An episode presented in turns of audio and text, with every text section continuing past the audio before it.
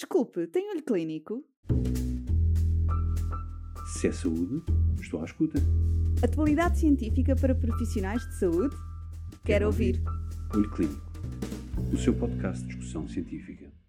Olá, muito bem-vindo ao novo episódio de Olho Clínico sobre HIV. Hoje, e ainda no rescaldo da Conferência CROI, que decorreu entre os passados dias 12 e 16 de fevereiro, um evento anual que acolheu algumas das mais relevantes apresentações internacionais sobre retrovírus humanos e doenças infecciosas humanas, temos o Dr. Eugênio Teófilo, médico de medicina interna e assistente hospitalar do Centro Hospitalar Lisboa Central, Hospital dos Capuchos, para partilhar connosco a sua opinião sobre as principais novidades na área da infecção por HIV, desde a cura, a prevenção e as novas terapêuticas antirretrovirais. Curioso? Ouça tudo já de seguida. Doutora Eugénia, muito bem-vinda a mais um episódio do podcast do Clínico. Para falarmos aqui um pouco então sobre o CROI, o que é que a doutora Eugénia gostaria de destacar em primeiro lugar sobre as novidades na área de infecção por VIH? Cada vez mais, nos últimos dois anos, o que se notou, houve um aumento muito grande sobre os temas relacionados com a Covid, mas apesar de tudo ainda houve bastantes temas também relacionados com o VIH. Houve, claro, toda a gente fala, não é? Mais um caso de cura uh, da infecção, já está nos jornais nesta altura, não é? Portanto, foi o caso mais relevante. Não houve muito de novos antirretrovirais, é um facto, e portanto houve muitas sessões de prevenção, que é bom, uh, dado que nós ainda não conseguimos curar, não temos vacinas, uma vez que as vacinas têm sido um bocadinho decepcionantes e houve mais apresentação dos resultados da, da, vacina da parte que foi feita uh, em mulheres em, numa população heterossexual em África que de facto mostrou que não foi eficaz na prevenção da, da aquisição da infecção. Esperamos agora a segunda parte que ainda está a decorrer, a decorrer o estudo e, portanto, estamos nesta altura com necessidade de prevenção. Portanto, aqui os meus temas que eu vou destacar muito vão ser basicamente a questão da cura, a questão de facto da prevenção, o que é que há de novo e que coisas interessantes foram propostas para uh, métodos de prevenção. Vou falar também um bocadinho, obviamente, sobre as novas terapêuticas antirretrovirais que estão em estudo e depois também falar esporadicamente de duas coisas. Uma importante que é a eventualidade daquilo que se tinha falado muito de fazer para as alterações cognitivas que era a intensificação terapêutica, e isso aí um estudo, um ensaio clínico grande sobre o assunto, e outro sobre, um estudo também muito engraçado sobre tuberculose uh, em que há resistência à rifampicina e quais são as opções terapêuticas que nós podemos ter hoje em dia para o tratamento dessa patologia. Começando uh, acerca da cura, de facto foi falado já uh, uh, a questão do novo caso de cura, desta vez nos Estados Unidos. antes houve uma ação muito bem feita pelo Peter Ant sobre o que é que nós temos que tentar ter para conseguir a cura da infecção por HIV, e é muito engraçado os conceitos que começamos a ter e de facto, nós já tínhamos o conceito do controlador de elite e agora o que é que são os controladores de elite excepcionais, que são as pessoas que, para além de conseguirem ter uma carga viral sempre indetetável, sem precisarem de fazer medicação antirretroviral, estes, eh, apesar de todos os estudos que são feitos em termos de pesquisa de DNA integrado, não, é não se consegue encontrar esse DNA integrado e, o que os distingue também dos uh, controladores de elite tradicionais, não têm ou têm um, um padrão de inflamação mínimo. Portanto, não há uh, aquela inflamação que nós sabemos que existe nos contadores de elite que os distingue das pessoas que não estão infectadas com HIV. Uh, eh, eles acham que isto tem muito a ver também da zona onde o HIV se insere uh, nos, nas células e, portanto, se o HIV se inserir em zonas da cromatina junto a genes que são muito ativos, têm um prognóstico totalmente diferente do que estes contadores de elite, que eles acham que são pessoas onde o vírus se inseriu em zonas que se chamam os desertos genéticos,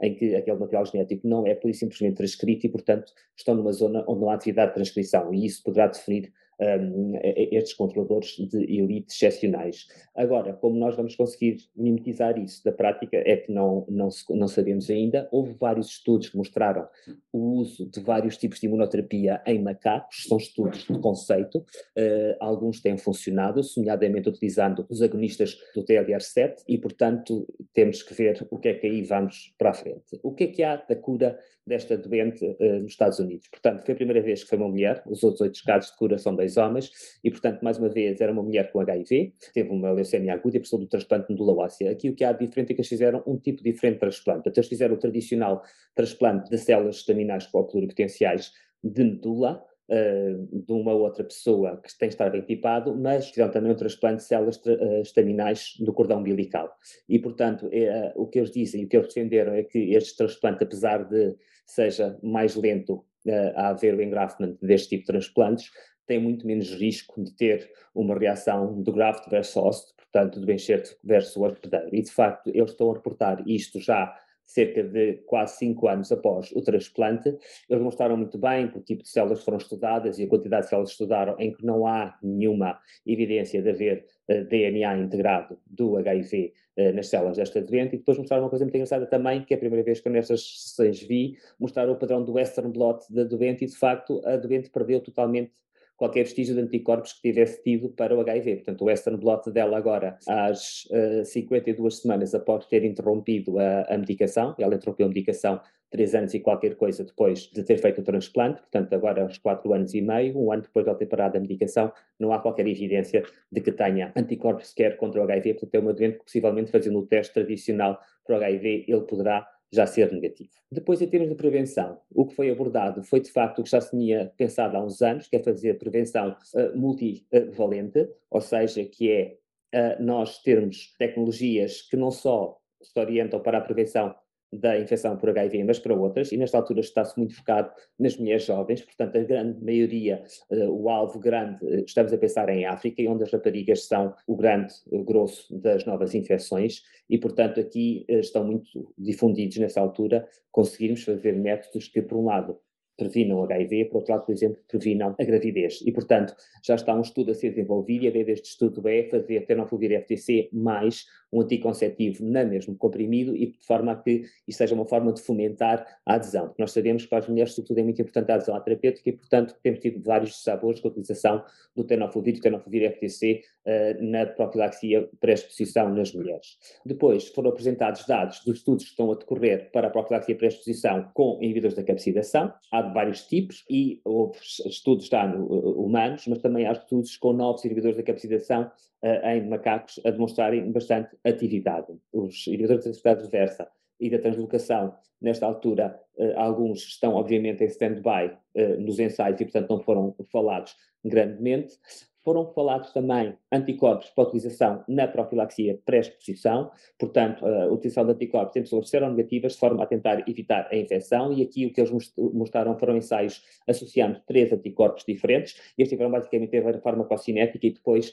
pegaram no soro destas pessoas e foram ver se estas pessoas ao fim de X em X tempo havia atividade neutralizante contra os vírus. E de facto, se os vírus forem sensíveis a estes anticorpos, há atividade neutralizante destes anticorpos e do soro da pessoa que está a tomar os anticorpos. Portanto, é importante termos sempre a noção, quando estamos a falar agora de anticorpos neutralizantes no HIV, que tudo isto depende se o vírus é ou não é sensível ao anticorpo e possivelmente vamos ter que fazer testes também de resistência aos anticorpos antes da sua utilização uh, nas pessoas, por exemplo, para a terapêutica com anticorpos monoclonais uh, neutralizantes. Depois foi ainda por fim apresentado também neste compacto da prevenção o primeiro estudo sobre um anel vaginal com tenofovir, com TDF, para ser utilizado eh, durante 90 dias. Isto é um estudo de fase 1, basicamente foram ver efeitos adversos e foi bem explorado. Aqui a questão que houve foi que eles depois mediram a concentração do TDF de fosfato nos vários tecidos, foi no plasma, foi no líquido cérvico-vaginal uh, e também nos fluidos retais,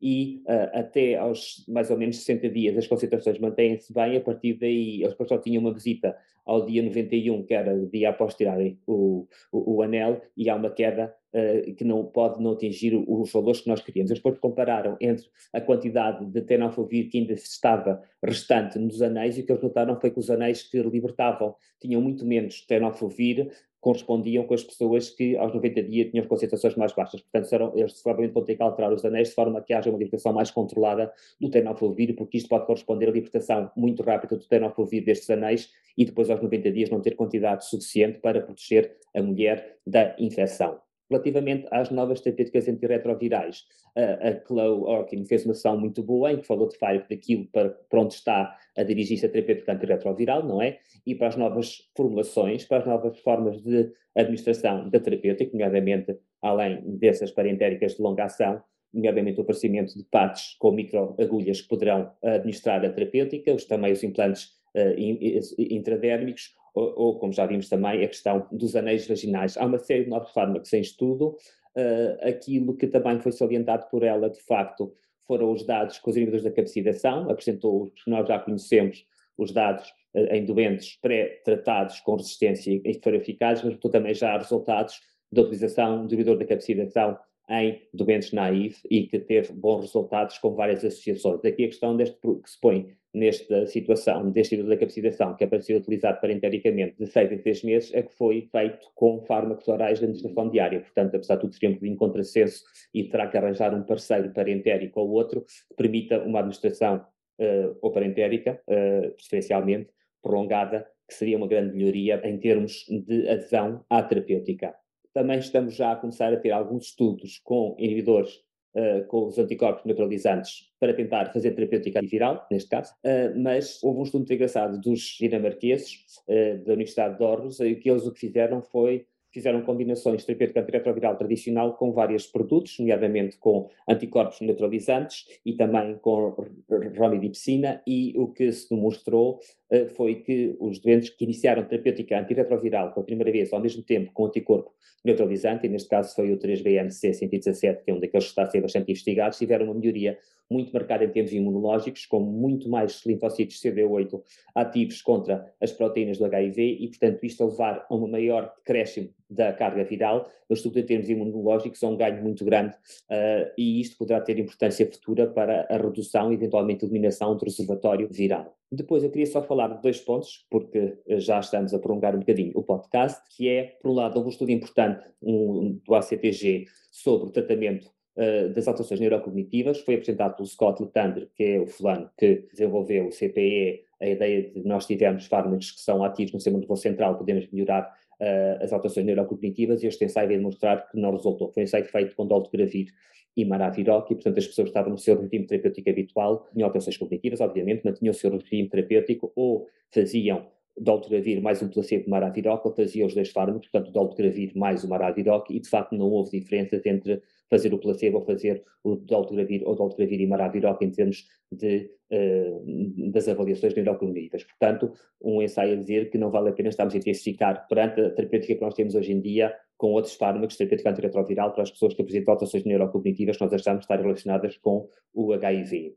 Depois, por fim, houve um estudo sobre tuberculose muito, muito bom, e este muito bom porquê? Porque tenta simplificar muito aquilo que é a terapêutica da tuberculose resistente, neste caso resistente à rifapicina. E, portanto, eles conseguiram estabelecer com os novos medicamentos que há para a tuberculose, a pedaquilina, o protonamide e usando também o em associações ou com a moxifloxacina, ou eventualmente com a clofazimina, ou mesmo só sem nenhum desses outros dois fármacos, só com três fármacos, conseguiram taxas de sucesso melhores do que fazer a terapêutica habitual que a OMS uh, recomenda para o tratamento da tuberculose persistente. E, sobretudo, estes, uh, estes esquemas terapêuticos duram 24 semanas, 6 meses, enquanto os outros podem durar até 2 anos. E, portanto, isto é importante também pela carga de medicamentos. Portanto, o tratamento habitual da OMS poderá ser até 19 comprimidos por dia, estes sistemas variam entre 4 a 5 comprimidos uma vez por dia, portanto, em termos de toxicidade são mais eficazes, são mais eficazes na cura, têm menos efeitos adversos e, obviamente, Uh, são mais fáceis de tomar. Aqui há um, um, um senão, é que, regra já destes dois fármacos, tanto a daquilina como